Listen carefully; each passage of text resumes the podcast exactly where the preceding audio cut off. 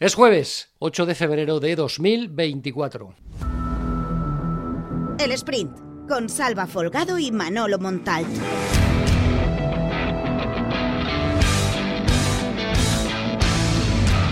Ya explicamos ayer en el sprint que las declaraciones del martes de la portavoz socialista Sandra Gómez eran graves y que de alguna manera podrían generar cierto revuelo en el panorama político de la ciudad. La respuesta la tuvimos pues prácticamente 24 horas después, ayer eh, miércoles, donde hubo más reacciones por parte de la portavoz eh, socialista, hubo reacción por parte de la portavoz de Compromís, Papi Robles, y respondió, aunque en un principio no estaba dispuesta a hacerlo, la alcaldesa de la ciudad, María José Catalá, que parece optar por la prudencia. Lo que sucede es que ayer participaba en un acto en el Ayuntamiento de Valencia conmemorando el 150 aniversario de la policía local, tuvo que responder a preguntas de los eh, periodistas, tuvo que volver a exponerse públicamente y a partir de ahí le preguntaron por las declaraciones de Sandra Gómez. Repasemos en primer lugar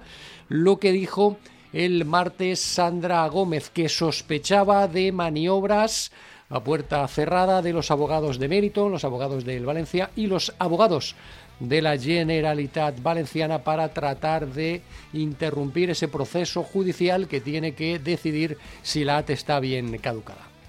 Bueno, pues sinceramente estamos preocupados y empezamos a sospechar que hay una estrategia deliberada por parte de la señora Catalá de poner las cosas muy fáciles al máximo accionista, Peter Lynch porque si no de otra forma no nos explicamos que unas fichas que están ya eh, resueltas desde este verano, las fichas urbanísticas del Valencia Club de Fútbol, la señora Catalá esté retrasando llevarlas al pleno del Ayuntamiento de Valencia. Y lo que nos parece sospechoso es que a través de la abogacía de la Generalitat se esté maniobrando judicialmente para que el máximo accionista obtenga en los tribunales lo que no fue capaz de obtener políticamente con nosotros. Es decir, que lo que estamos empezando a sospechar es que por parte del Partido Popular se esté favoreciendo que se tumbe la estrategia que llevamos a cabo nosotros de caducar la ATE porque entendíamos que Valencia no había cumplido, es una realidad, no había cumplido con acabar el estadio y que estén de alguna forma favoreciendo que los tribunales hagan el trabajo que hoy el Partido Popular no quiere hacer en el Ayuntamiento de Valencia. Estas son las manifestaciones de la portavoz socialista Sandra Gómez en la jornada del martes y 24 horas después, en ese acto conmemorativo del 154 aniversario de la Policía Local de Valencia, habló la alcaldesa y tuvo que responder a lo que comentaba horas antes o un día antes, mejor dicho, Sandra Gómez. La alcaldesa no negó que los abogados de la Generalitat y los de Meriton estén negociando llegar a un acuerdo para retirar la caducidad del ATE. El proceso está prácticamente visto para sentencia, está en el tribunal, en manos del Tribunal Superior de Justicia, pero si todas las partes implicadas en esta demanda están de acuerdo, se podría retirar antes de la sentencia del juez. Esto es lo que comentaba respecto a las acusaciones de Sandra Gómez ayer la alcaldesa de la ciudad. Desconozco puntualmente estas eh, negociaciones que se pueden estar produciendo, pero sí que es cierto que yo ya eh, fui la primera que puse sobre la mesa que antes de negociar un convenio hay que hacer unos gestos y esos gestos pasan por la retirada de esos recursos. Eso en primer lugar. Yo creo que más muestras de voluntad de consenso ya no puedo dar. Eh, creo que he trasladado puntualmente toda la información a los portavoces. Eh, ellos saben dónde estamos, saben que no hay un convenio negociándose y saben además que las fichas urbanísticas no se ha cambiado ni una coma respecto de las fichas urbanísticas que tenía preparado el Partido Socialista y compromiso en este ayuntamiento, ni una sola coma. No le falta razón a la alcaldesa que es cierto que en aquella nota pública del 18 de octubre que hizo pública el ayuntamiento y que iba dirigida al Valencia, ya le advirtió a Meriton que si quería negociar el nuevo convenio que afecta al nuevo estadio de la Avenida de Cortes Valencianas, una de las cosas que debía hacer era retirar la demanda por la caducidad de la ATE y también la demanda, son dos las que están en manos del Tribunal Superior de Justicia por la prórroga de la mm, ATE. En todo caso, en todo caso, como hemos comentado antes, este proceso solo se podría mm, evitar si todas las partes involucradas en, al respecto están de acuerdo. Y, por ejemplo, están personadas en la causa dos plataformas contrarias al IM, de Torino a Mestalla y Libertad VCF, que dirán no a esta negociación. Por lo tanto, independientemente de que el interés del Partido Popular sea y del club sea uno, se van a oponer el resto de actores que están personados en esta causa. En todo caso, ayer habló nuevamente la oposición, que sigue recelando. Sandra Gómez y Papi Robles, portavoces de SOE y Compromís, sospechan que el Partido Popular y Meriton negocian un trato para rehabilitar la ATE y que, a cambio, la ciudad aspire con el nuevo estadio en marcha a acoger el Mundial. Y por eso ayer dije que me parecía extraña su actitud de no querer hablar y negociar la aprobación de las fichas. Y que a mí lo que empezaba a sospechar era si se estaban maniobrando a puerta cerrada, como así parece ser, para que judicialmente Peter Lim tenga la forma roja que ya políticamente no se atreve a dar. Y recordem, a esta situació del València Club de Futbol s'ha arribat precisament per unes gestions fetes en el, del Partit Popular d'aquesta mateixa manera. Com se van entregar el solar, el solar del València Club, de, del nou Mestalla a Meriton en el seu moment. Com s'han dut totes les gestions. Com va arribar el València Club de, de, Club de Futbol a ser venut en el seu moment de la manera que, se, que es va vendre. I era fent les mateixes tècniques que estem veient de la mà de la senyora Català i la consellera de Territori i Habitatge. Las palabras de la oposición respecto a esa maniobra que estaría intentando, siempre según la denuncia de las fuerzas de la oposición, el Partido Popular, los abogados de la Generalitat y los abogados de Meriton, que tampoco negó en esas manifestaciones públicas de ayer la alcaldesa María José Catalá. En esta causa está personada la plataforma de Torino Mestalla, que ayer dio información, lo viene haciendo cada 15 días, de cómo marcha su proyecto 112 VCF, esa plataforma de crowdfunding, por decirlo de alguna manera, que trata de recaudar una cifra lo suficientemente importante como para presentársela a Peter Lim a cambio de comprarle su paquete accionarial. Ayer la cifra que aportó la plataforma de Torino a Mestalla sobre su proyecto 112 VCF es que ya suma 48 millones de euros después de una aportación de un particular anónimo que está dispuesto a dar 27 millones de euros o, está dispuesto a sumar 27 millones de euros para que toda esta iniciativa salga adelante. En todo caso, esa suma de 48 millones de euros no es suficiente y los miembros de la plataforma admiten que la iniciativa se cerrará el mes de marzo con fracaso. Y en el capítulo deportivo, Sergi Canós avanza y vuelve Diacabí. Baraja ya pudo contar ayer con el extremo de Nules y con el central francés en el entrenamiento, aunque no se ejercitaron al mismo ritmo que la resta de compañeros. Se espera la titularidad de Diacabí el sábado en el Gran Canaria, mientras que Canós no va a formar parte del once porque no llega físicamente a tiempo. Mejor André Almeida, el mediocentro portugués, volvió a ejercitarse con el grupo por segunda vez esta semana, pero continúa sin fecha para volver al equipo. Y después de la información llega la opinión de la mano de Manolo Montalt.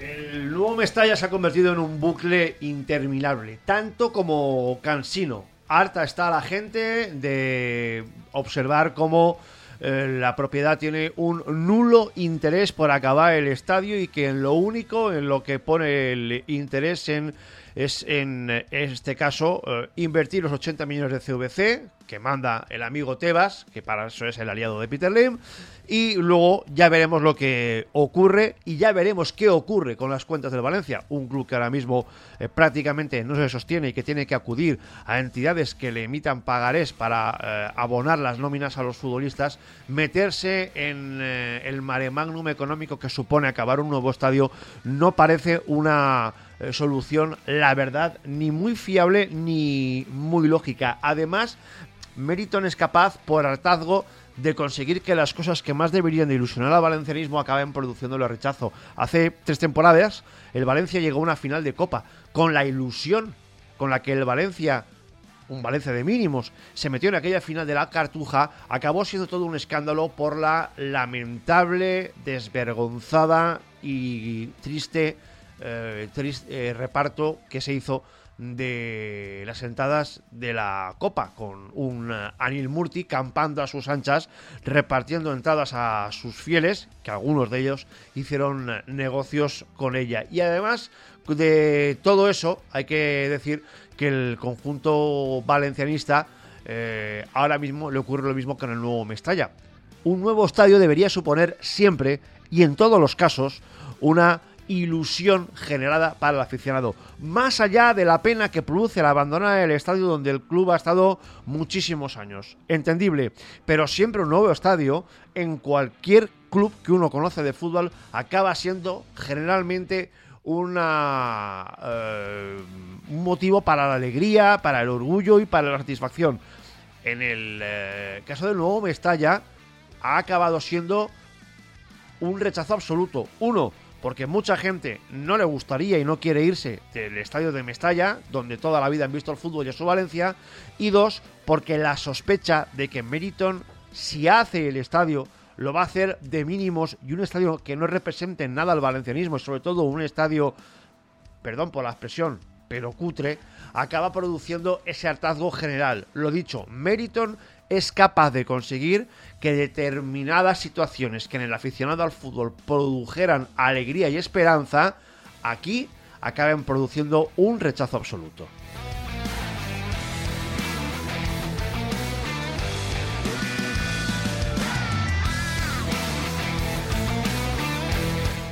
Y estos son los contenidos que puedes leer en el día de hoy en plazadeportiva.com. Tema de apertura, Peter, Federico y Selim Amalá se juegan su futuro en el Valencia en 15 partidos. De cómo rindan estos dos futbolistas desde el próximo fin de semana y hasta la conclusión de la liga, de su rendimiento dependerá su continuidad en el Valencia Club de Fútbol. Hay opción de compra por Peter Federico, hay opción de compra por Selim Amala. Se la juegan estos dos eh, futbolistas, aunque todo dependerá del famoso OK del IM y del dinero que esté dispuesto a invertir en ambos el máximo accionista de Singapur. Nos hacemos eh, eco, como es habitual, del embrollo del nuevo estadio del que acabamos de hablar. Catalá desconoce negociaciones entre Generalitat y Valencia para retirar la demanda sobre la AT, pero pide gestos al club y la oposición critica la posibilidad de un acuerdo del PP para rehabilitar la AT de Mestalla. Columnas de opinión para Vicente Fuster, para Manolo Montal y en Plaza Granota. Información de Mario Lupión del Levante Unión Deportiva. El Levante acomete una de las renovaciones prioritarias. El club pulsó el botón de Andrés García y tiene otros nueve casos en la nevera. Y tampoco está muy bollante el conjunto Granota en el plano económico. En la sección Entrenadores Valencianos por el Mundo, hoy José Viñas en mi carrera me ha venido bien ser entrenador agente y formar parte de la estructura de un club. Es un ejemplo de una persona formada en fútbol que posteriormente dio el salto a la representación de futbolistas y finalmente al mundo del scout. Previa en baloncesto para el partido en Euroliga que le espera Valencia Basket contra el Olympiacos. Partido esta noche a partir de las ocho y media. El Valencia Basket a cazar Olympiacos y a mirar arriba. Esto es lo que comentaba respecto a Alex Mumbrú en todos los años que Valencia Basket ha jugado Euroliga, ha jugado contra Olympiacos y siempre que hemos jugado en casa hemos perdido, ¿no? Entonces ya con, con ese dato pues ya, ya tienes ahí un poco de, explicación. ¿no? Partido difícil contra un equipo que juega bien a baloncesto, es un equipo que, que juega mucho desde, desde el pase, muy bien en ataque, son duros en defensa. Eh, está claro que, que, aparte tienen dos jugadores con mucha intimidación, como Moses Brown y, Fall, y que tendremos que, ser capaces de buscar nuestras virtudes en ataque para encontrar sus efectos y ser capaces de, de poder defender y sobre todo pues cuando con ese juego interior que tienen ser capaces de poder taparlo. Y en nuestra sección Deporte Adaptado, hoy Héctor Catalá, que dice: Se me siguen poniendo los pelos de punta cuando recuerdo mi medalla en Tokio. Toda la información importante que afecta a los equipos de élite de la ciudad: Valencia Club de Fútbol, Levante Unión Deportivo, Valencia Básquet y toda la info relativa al Polideportivo Valenciano la tienes en valenciaplaza.com. Y recuerda que el podcast está disponible cada mañana de lunes a viernes en Plaza Deportiva y en las principales plataformas de podcast, Apple Podcast, iBox, Spotify y Google Podcast, también en Amazon Music. Desde aquí, como siempre, os animo a suscribiros. El sprint.